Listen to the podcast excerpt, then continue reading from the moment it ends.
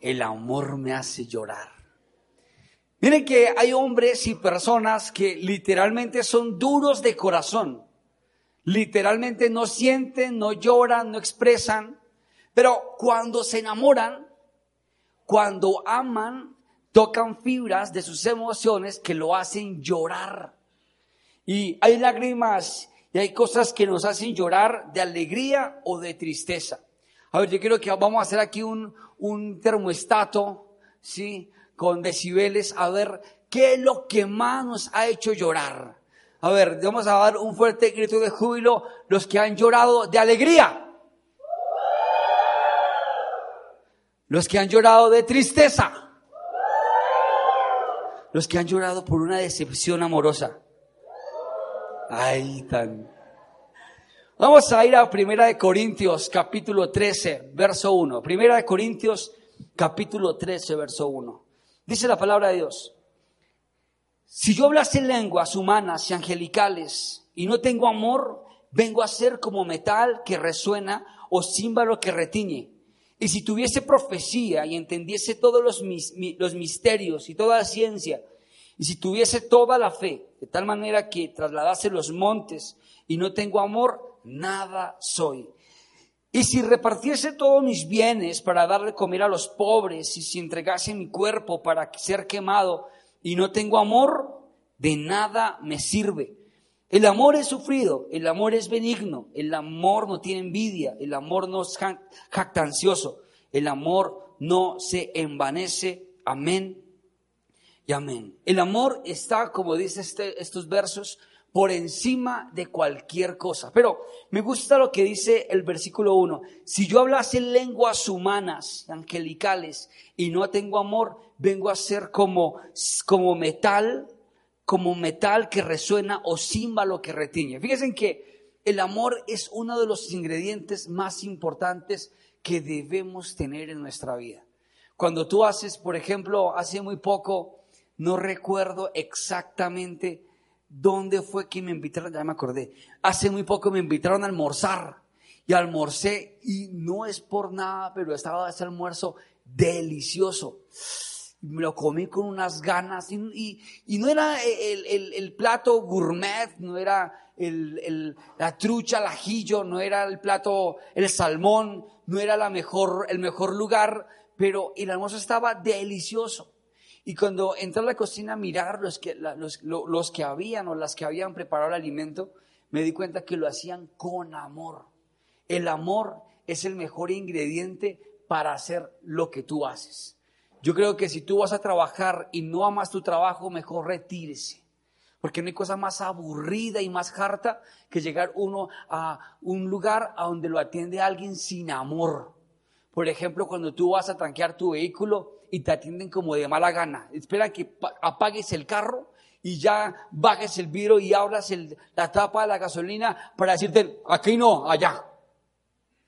Y lo hacen como, como con odio. Y como que, Bendito Dios, dame amor por ellos. Y hay gente que así es en su trabajo, en lo que hace, hace las cosas sin amor.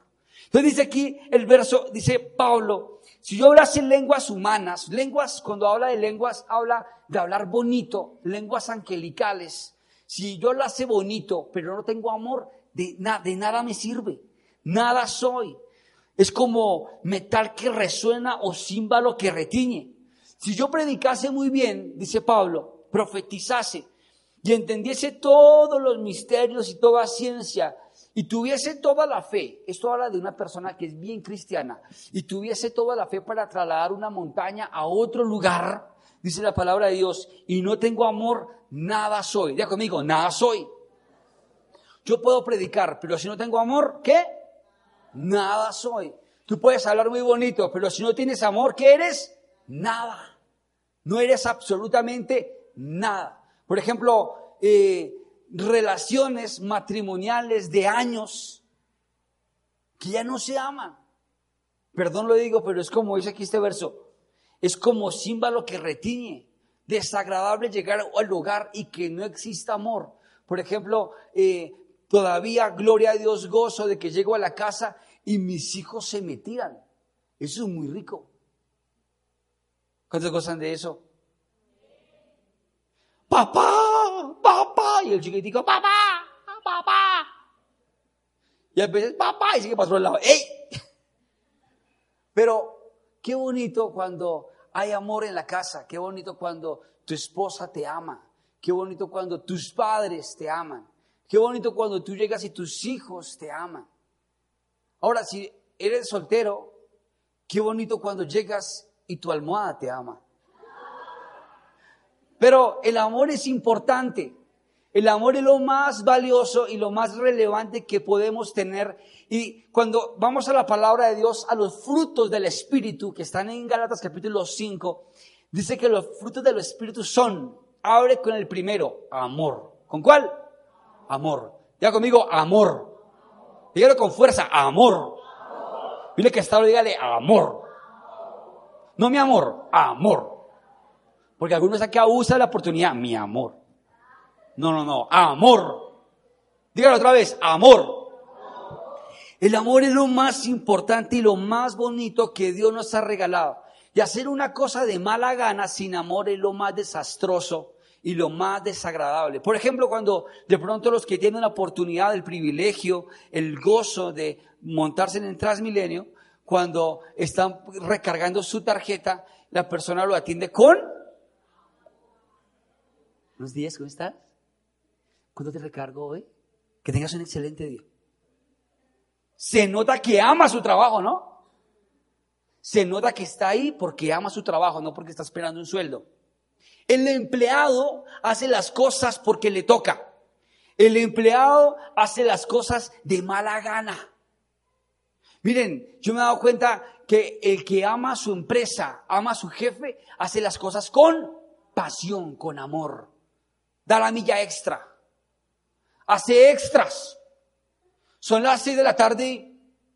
Ya, acabó. Jefe, me voy a quedar acá organizando, limpiando, porque es que yo amo mi empresa. Uy, ¿cuántos quieren un lambón de esos en su empresa?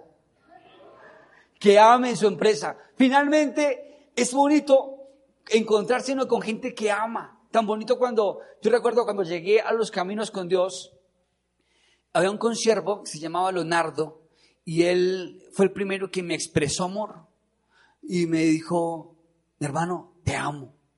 Yo lo miré y a mí nunca un hombre me había dicho que me amaba. Pero yo lo miré bien que fuera lo más bien hombre. Y el man sí, el man está enamorado de una pelada, enamorado. Me dijo, hermanito, te amo, en el amor del Señor, te amo, dame un abrazo. Y cuando me abrazó yo me sentí un toque raro. ¿Será que de pronto este hombre tiene un problema? Después con el tiempo me di cuenta, no, hermano, era bien hombre, además era karateca. Y era bien parado, hermano. Belludo, me hecho por todo lado. Y era bien hombre y me hablaba de su gusto y todo. Pero cada vez que me decía, mi hermano, te amo. Cuando yo comencé a leer la Biblia, me di cuenta que Jesús era igual. Te amo. Jesús también te amo. Te amo, te amo. ¿Me amas? Sí, te amo. ¿Me amas? Sí, te amo. Qué lindo cuando uno ama lo que hace Qué lindo cuando uno ama a Jesús. Qué lindo cuando uno viene a un lugar donde hay gente que te ama. Ahora, si usted no está contando con esa gracia de que te amen, eh, no es por culpa de la gente. Deje de echar dedo. Es que a mí ya no me aman. La Biblia dice que el que quiera mostrarse como, el que quiera ser amigo, ha de mostrarse como amigo. Tú no puedes pretender que te amen si tú no das frutos para que te amen, no haces cosas para que te amen. Lo que uno siembre, ¿eso qué? Recoge. Entonces, tú tienes que sembrar qué? Amor. Ahora, ¿cuántos pueden decir amén a los que gozan de una familia demasiado cariñosa? ¿Cuántos pueden decir amén a los que no gozan, pero se aman también? De una familia no tan demostrativa de amor, no tan cariñosa. Es verdad, es verdad, es verdad. ¿sí? Yo, por ejemplo, he ido a, familiares que la mamá le dice al hijo, eh, perrito, gatico, elefantico, animalito, mi cosito, y dices, oh, no, tú, ya está grande, oh, no, no, no, y los entre hermanos dan picos en la boca. Yo le dije, como raro. Te amo. Te amo. Se ve lindo. Ahora, yo estoy dentro de un hogar en el que no fue así. En el que eh, sí había amor, siempre amor, y se demostraba el amor, siempre se mostraba con otras cosas, con una buena comidita, con la casita, con muchas cosas, pero nada de expresiones románticas de amor. Y quiero decirles que es importante, porque es necesario que a ti te digan que te aman.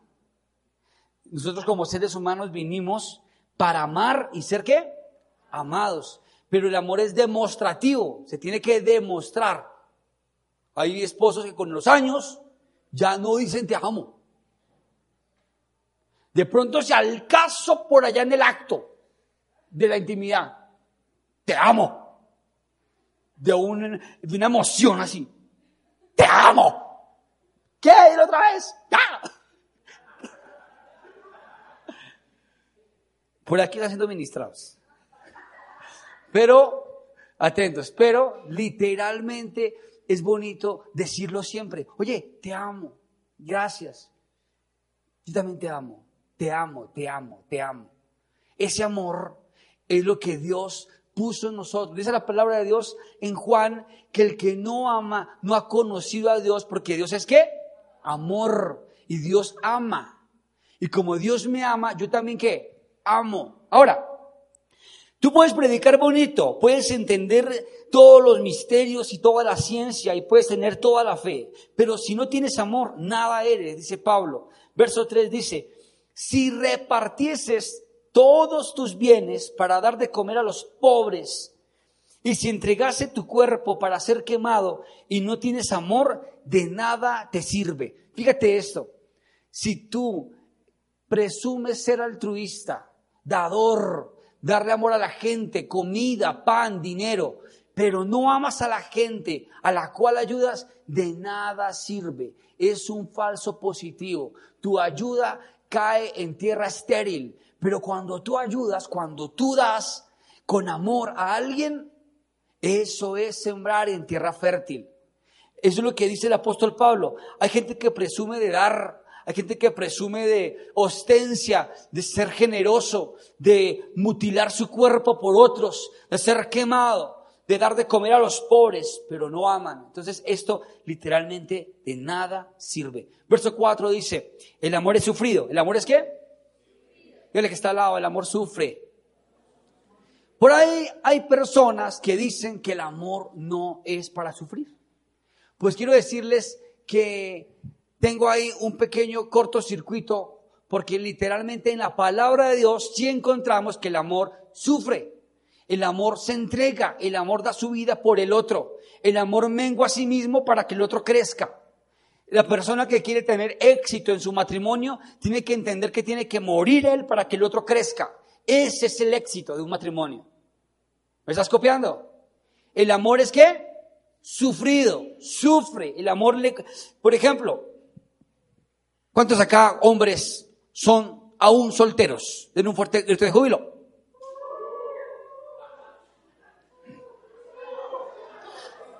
No, no, no, no, no, otra vez, otra vez. ¿Cuántos hombres solteros hay aquí? Ahora, ¿cuántos hombres casados? Se les da la alegría a los casados. Los solteros, pues dice la palabra de Dios que hay de que se solo, eclesiastés, cuando llegare a su cama no hará quien lo caliente.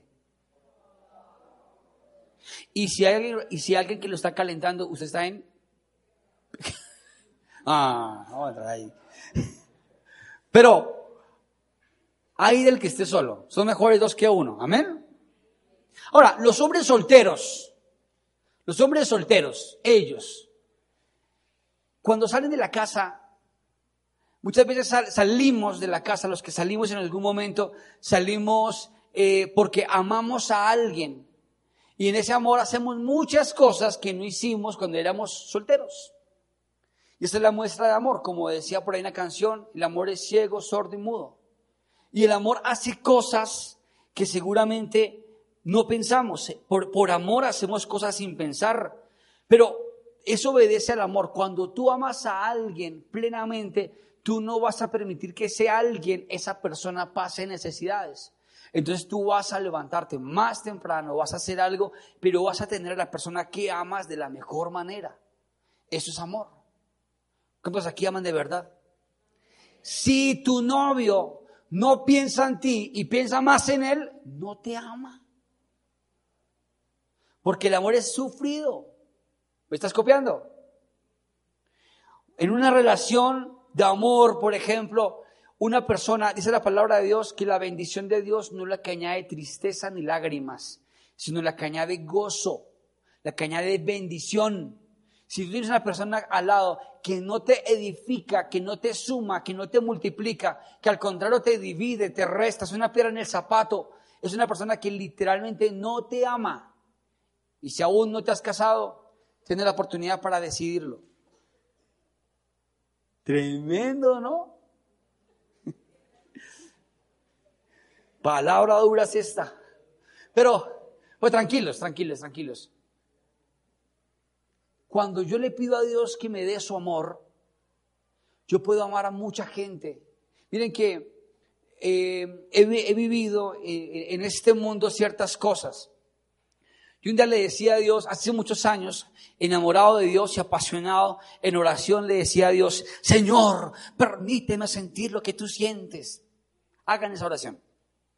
Háganla, los invito. Señor, pon un pedacito de tu dolor en mí. Señor, permíteme sentir lo que tú sientes por tus hijos. Señor, dame un corazón como el tuyo de pastor. Señor, dame un corazón de padre. Cuando empezamos hace 13 años la fundación, a los dos años salimos con mi esposa de la fundación, desesperados hasta no poder, y salimos en moto y como a dos cuadras me quité el casco y me ataqué a llorar. Y ella también, y dijimos, no más, Dios, no más, no más fundación, no más, hasta aquí no más. Dios mío. Y en esa época teníamos unos niños grandes. Éramos bastante jóvenes y teníamos niños muy grandes. Nosotros no nos llamamos niños de 5, 7, 8, nos llamamos niños de 14, 16. Y uno a, a comer. Y si no quiero que a ver, dígame. Y yo pues, en el nombre del Señor, come. Era, era duro, muy difícil.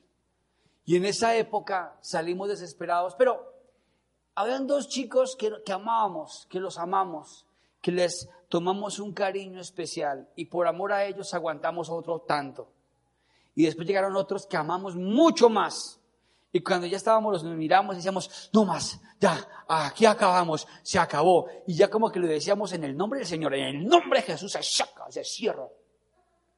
Y el amor otra vez nos arrugaba y nos poníamos a llorar y de rodillas, Dios, cámbialos, transfórmalos. Porque eso hace el amor. El amor de una madre no juzga a su hijo. El amor de una madre se pone de rodillas y ora por él. ¿Sí me hago entender? El hijo que ama a su padre, por ejemplo, ama lo que a él le gusta, entonces hace lo que a su padre le gusta. En eso comencé yo a identificar quién era Dios. Y Dios comenzó a poner en mí ese amor y comencé a vivir lo que Dios vivía. Tuve un chico que le dimos de todo, era el más consentido, lo consentía, ya había crecido, ya estaba grandecito, joven, y ropa súper bien, y ya me decía mi papá, papá, papá. Así me decía, hola papá. Yo ya como con más ternura. Hola papá. Pero ese era mi hijo y de un momento a otro se fue de la fundación y terminó hablando mal de nosotros. Y yo me cargué y lloré y le dije a Dios, pero ¿por qué, Señor? Porque si uno los levanta, los ayuda, se desvían y hablan mal de uno, ¿qué pasa en ellos ese ADN tan desagradecido? Bla, bla. Me regué con Dios y Dios me habló y me dijo, ¿no me dijiste un día que querías sentir lo que yo sentía? Yo cojo mis hijos, los levanto y les doy vida, sueños, fe, esperanza, los transformo, van a encuentros, están felices y después están pecando. Y yo, ya, Señor. Ya. Y tener ese, ese corazón de amor, hace poco le decía a la pastora, definitivamente somos pastores. Y ella me dijo, ¿por qué? Íbamos en la camioneta la semana pasada y le dije yo, somos pastores, definitivamente. No, ¿por qué? Porque, porque por amor hacemos muchas cosas. Por ejemplo, me han salido propuestas de salir al exterior a hacer otras cosas. Por amor a, a usted los domingos no me muevo. Miren, la dígale, está chévere. Como ustedes por amor no faltan a la iglesia. Ah. Entonces, el amor es el motor que impulsa que seamos excelentes en todo. Si tú te vas a casar y no estás seguro de amar a la persona que tienes enfrente, no la vaya a embarrar. ¿Me están copiando? ¿Cuántos novios acá están enamorados? No, no, no, no, no, no, no. Vamos a identificarlos por ahí, a ver. ¿Cuántos novios aquí están enamorados? Hay algunos que no. Pero que les falta como sinceridad. Miren lo que Jesús dice. Miren lo que Jesús dice. Jesús dice, el que se avergonzare de mí, yo me avergonzaré de él. O sea, que si alaba a su novio y no dice amén, se está avergonzando. ¿Listo? A ver, ¿cuántos acá están enamorados? Ahora, ¿cuántos casados están enamorados? ¿Cuántos aman a su esposa? A su esposo. Oiga, aman más los hombres que las mujeres, ¿no? Vergan las mujeres. Pero, atentos a esto. El amor es el principal ingrediente para un matrimonio. No es tener dinero, grabes en esto, no es tener dinero, no es tener la mejor boda, no es tener la mejor casa, no es tener el mejor empleo. Hay gente que, eh, hasta que nos casé, hasta que yo termine mi carrera, pues acaba de empezar. Son seis años. ¿Sí? Eh, nos casamos. Y cuando me gané 7 millones y medio y te ganes 10, ya podemos hacer un, apalancamiento para casarnos. Y si tenemos un apartamento, pues sí, porque yo apagar el arriendo, no.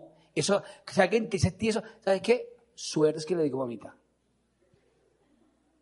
Porque el amor es sufrido. ¿A usted que le digo que el, matrimonio, que el matrimonio era todo el tiempo una fiesta, un sol? No. Es más, usted en el matrimonio se va a dar cuenta después de la luna de miel que su esposa, cuando se despierte y usted la mire, ya no tiene el maquillaje. Uy, eso es como un guayabado. y si abre la boca y habla, por dónde toca decir, fuera en el nombre de Jesús, demonio mentira. Pero literalmente ahí entras con una realidad del matrimonio, de dificultades, de problemas, de presión, de créditos, de arriendo, de carro, de hijos, de mercado, de todo, todo lo que no queremos. Pero por amor, tú lo haces. Y jamás reniegas. Y si tienes un esposo que reniega, ¡ah, tan cara el agua! ¡No se bañen! Usted en el nombre de Jesús, usted no me ama. Si usted me amara, desearía que tu cuerpo estuviera limpio. Amén. Dice la palabra de Dios que el marido tiene que amar a su mujer como a su mismo cuerpo. Amén. Champú mejor para ella. ¿Cuántas mujeres están de acuerdo? El mejor champú para ellas. Amén. El mejor jabón para ellas. Amén. Tienes que amarla como a ti mismo. Maridos. Y los que van a ser maridos, ¿no? Amén. Las mujeres que mandar una ofrenda bien chévere para la predicación. Ahora, por favor, El amor es lo que hace que un matrimonio tenga éxito, una empresa tenga éxito. Porque el amor es sufrido. Dice aquí, el amor es benigno. ¿Es qué? Es bueno. El amor es bueno. Diga conmigo, bueno. Por ejemplo, cuando hablamos de bueno, hablamos de que es una relación bonita, buena, que edifica, no destruye. Dice acá, no es jactancioso, el amor no se jacta. Hola, ¿cómo estás? Pues bueno, pues te cuento que eh, muchas chicas me siguen, me dicen cosas, me molestan, me dicen, o llegar allá la pelada, la mujer allá del trabajo, eh, hola, mi amor, ¿cómo estás? Eh, pues ya ve a su esposo como un chichón de piso porque ya en el trabajo la molestan todos los morbosos de una empresa, porque así es. Mujeres, sépanlo. Ustedes son lindas, pero afuera hay muchos hombres que a cualquier cosa, no ustedes, ¿no? A cualquier cosa molestan. Entonces usted cree linda por eso y cree que va a pasar por encima de su esposo, no lo ama. ¿Me copian? Entonces llega usted allá. Hola mi amor, ¿cómo estás? Tú eres lo máximo, tú eres lo mejor, te amo. ¿Te molestan? Ah, nada que te amo. Pero si llega, eh, mi amor, si me molestan, me dicen, me cogen, me hacen, el amor no se jacta. Amén.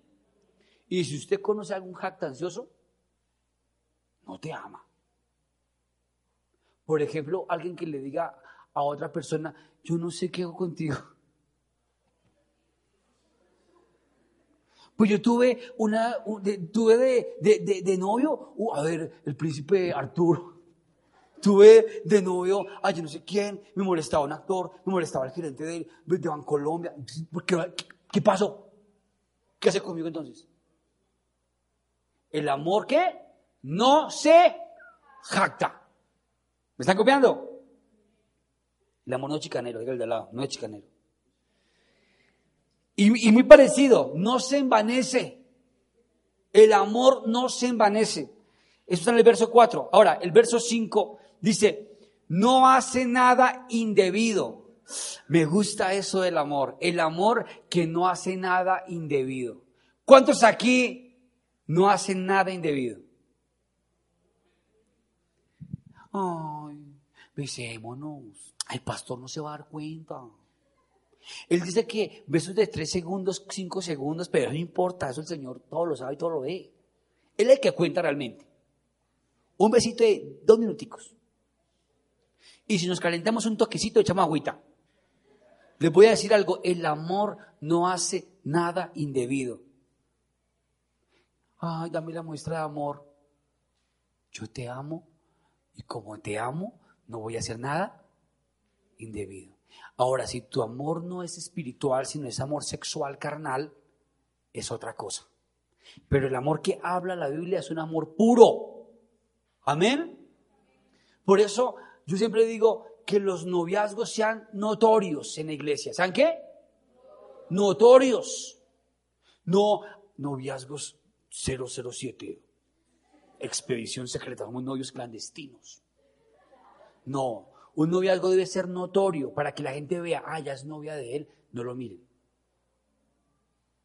Ah, él es novio de ella, déjenlo quieto. ¿Sí me hago entender?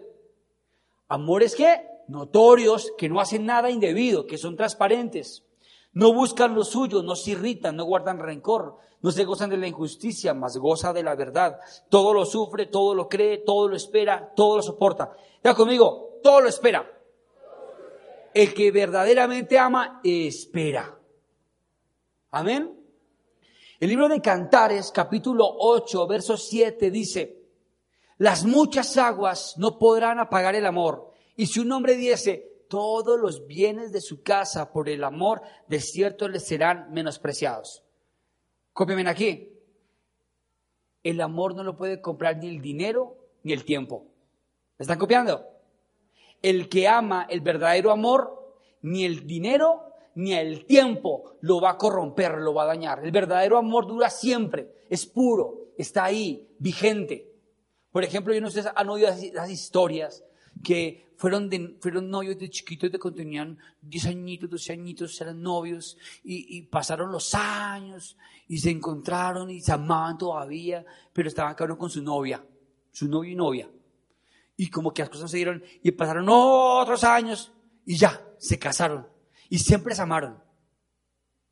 Pues ahí se cumple Cantares 8.7. Las muchas aguas, los muchos problemas no ahogarán el amor. ¿Me están copiando? Entonces cuando alguien dice, yo no sé, yo lo amaba, pero ahora no lo amo. Usted nunca lo amó. Usted tuvo fue un capricho. O una traga maluca que llaman. O si somos más espirituales, una dependencia demoníaca. No está bonito, pero así es bíblicamente. Que se traga y que uno cree que esa es y el Señor me dijo. El Señor me lo confirmó. Y no era la confirmación de Dios. Ahora, cuando es amor, es para siempre. Y el amor va creciente, el amor no baja. Si tú ves que el amor comienza a disminuir, hay algo peligroso, alerta. El amor siempre va en avanzada. El amor siempre va creciendo. Entonces, hay parejas que dicen, cuando nos casamos, como que no nos amábamos. Pero con el tiempo aprendí a amarlo. Y, y aprendí a amarlo y lo amo y ahora lo amo. Y parecemos novios y llevamos 30 y punta años de casados, 20 y punta años de casados. ¿Cuántos quieren un amor así? Creciente.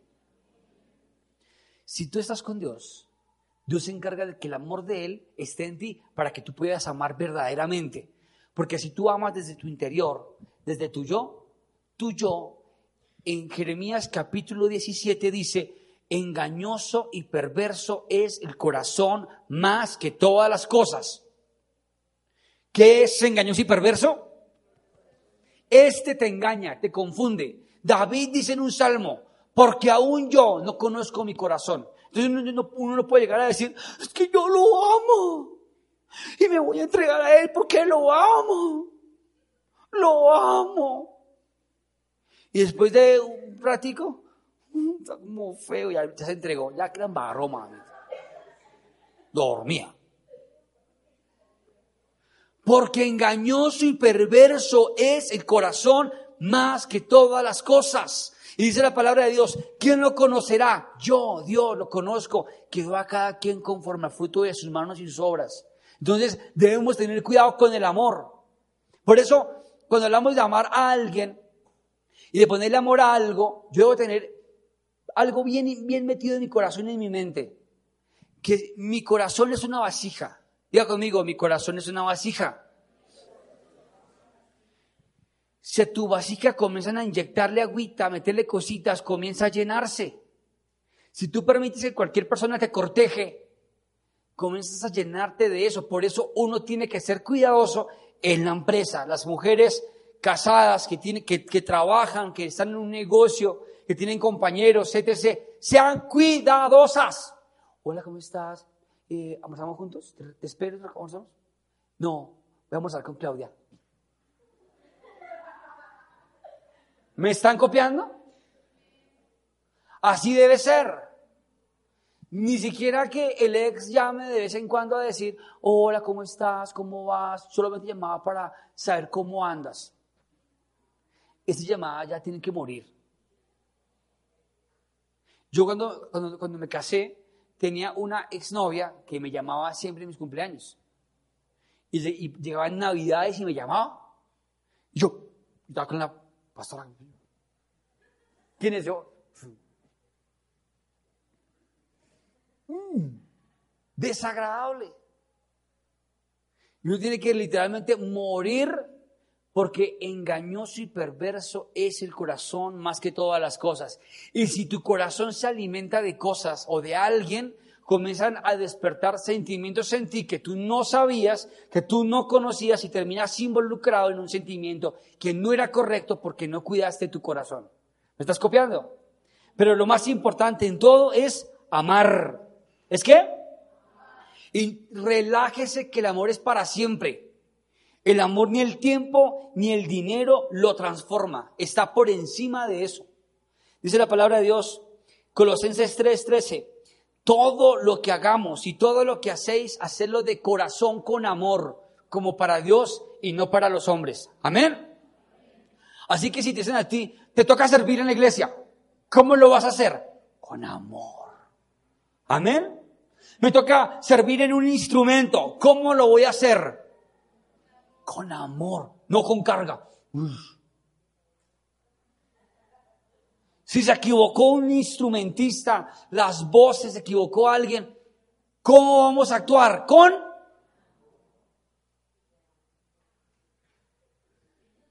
Estamos amando a Dios. ¿Me están copiando? Yo aquí vengo a predicar con amor. Y no le digo por jactanciarme del amor, lo digo porque es de corazón. Lo hago con pasión, con amor. Yo aquí no vengo forzado, obligado. Ay, Dios mío, esta mañana, ah, toca trabajar. No.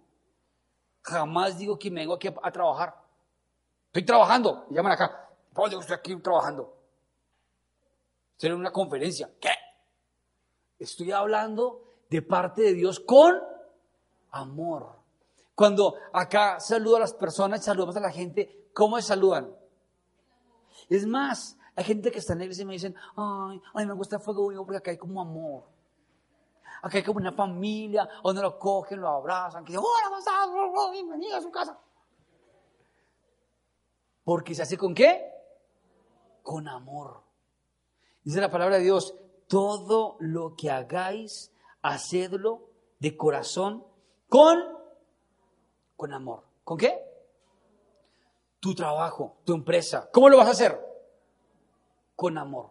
Si usted va a trabajar regodiento, mire, le voy a dar un buen consejo, retírese. Ya, retírese. Si mañana llega trabajar, ay, qué que trabajar. Retírese, haga algo que le guste. Pero lo que haga, hágalo con amor. Los casados, cuando tengan su intimidad sexual, háganlo como con amor, no con afán. Amén. Con amor, con amor.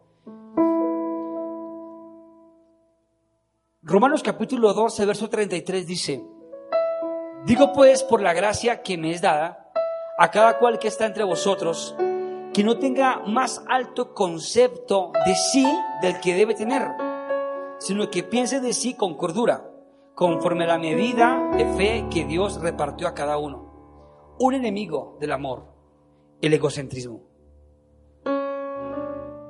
Un enemigo del amor, el egocentrismo.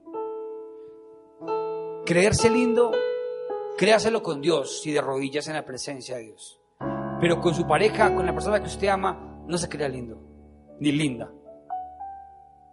No sea egocentrista. Haga al otro sentirlo, haga al otro elogia al otro, hágalo sentir más lindo a él o a ella. Eso es éxito. ¿Me están copiando o no? Si tiene su pareja al lado, dale un codazo y dígale, hágame sentir bien.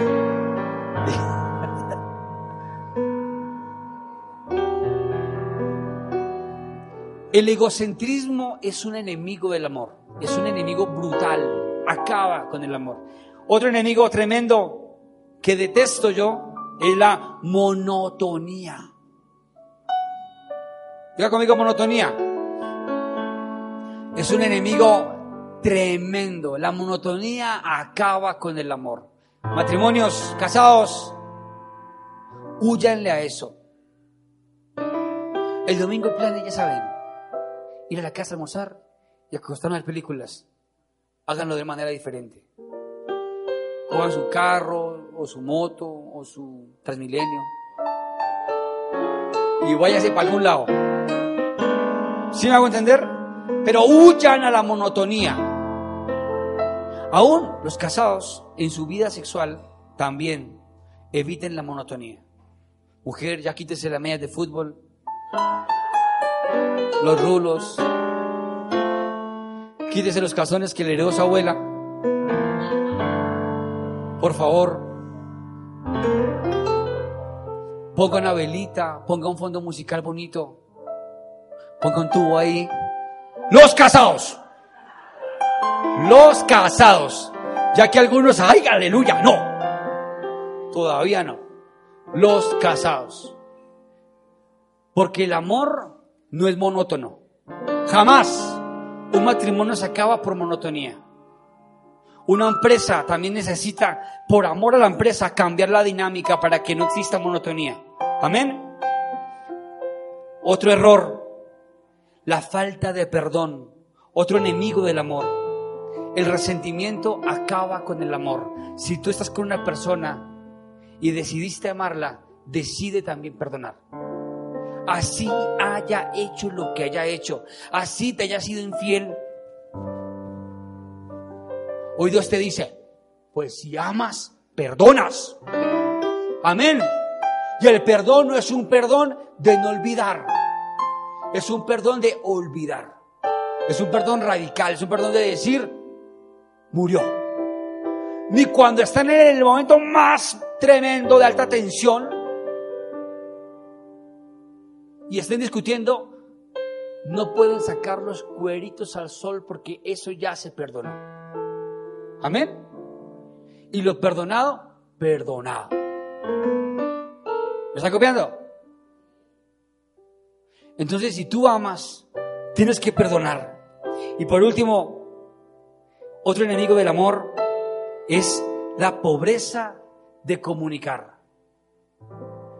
Una persona que ama a otra, eh, a su empresa, que ama a su familia, que ama a su esposa, comuníquese bien fortalezcan la comunicación, salgan, caminen. Miren, de novios no hay plan más chévere que contar la historia del uno del otro. Oye, si van a cualquier lado, un centro comercial, un café o a un parque. ¿Cuántos fueron al parque? Oye, levanten la mano los que fueron al parque. Los que fueron al parque era porque no tenían plata. los que fueron a un parque hablaban, chupaban un cremelado ahí, de mil pesos. Ya hablaba. Imagínate que cuando yo estaba en, en séptimo, se inventa cualquier cosa, pero pone tema, está contando su historia. Y eso enamora. Ya después de casados que se conocen, llegan al restaurante cogen un celular, ellos celular. Se hablan por WhatsApp. No. La comunicación tiene que fortalecerse todo el tiempo para que el amor florezca. Amén. Amén. ¿Cuántos están dispuestos a amar? El amor es sufrido. ¿Están dispuestos? El amor sufre, el amor le cuesta. Porque morir yo para que el otro crezca no es tan fácil. Pero ¿cuántos desean amar? Dice la palabra de Dios que Cristo nos amó tanto que entregó su vida en la cruz de Calvario por nosotros, por amor. Y si Él entregó su vida por amor por mí, yo también la entregaré por Él. Así me cueste. Así me cueste. Así que yo vengo a la iglesia por amor. Yo predico por amor. Yo ministro en alabanza por amor. No obligado. Yo estoy casado por amor. Yo trabajo por amor. Hay cosas que de pronto no vamos a hacer, pero busco amarlas porque me toca hacerlo. Pero quiero decirles en nombre de Jesús, el mejor regalo que Dios nos regaló, el mejor fruto, se llama amor, porque Él es amor. Y si tú tienes amor, vas a saber que vas a amar a la persona que tienes a tu lado, a tu familia, a tus padres, a tus hijos, a tus hermanos, a tu esposa, a tu esposo. Y de una manera muy medida, muy medida, a tu novio, a tu novia. Porque el amor verdadero se desarrolla en el matrimonio. Amén. Así que los novios todavía no se entreguen mucho. No se pueden rendir cuentas ni pedir cuentas. ¿Dónde estabas? ¿Con quién estabas? No. Dejémoslo de pronto para el matrimonio. ¿Me copian? Entonces, si te preguntan a ti, ¿qué es lo que más te hace llorar? Te vas a dar cuenta que es amar. Amar nos hace llorar. Pero espero que lloremos de alegría, de gozo, porque estamos amando con sinceridad y con pureza. Levanten sus manos. Levántenlas, levántenlas, levántenlas. Y díganle conmigo a Dios, Señor, dame tu amor, dame tu amor, dame tu amor, dame tu amor para amar a los demás. Gracias, Señor, ponte en pie.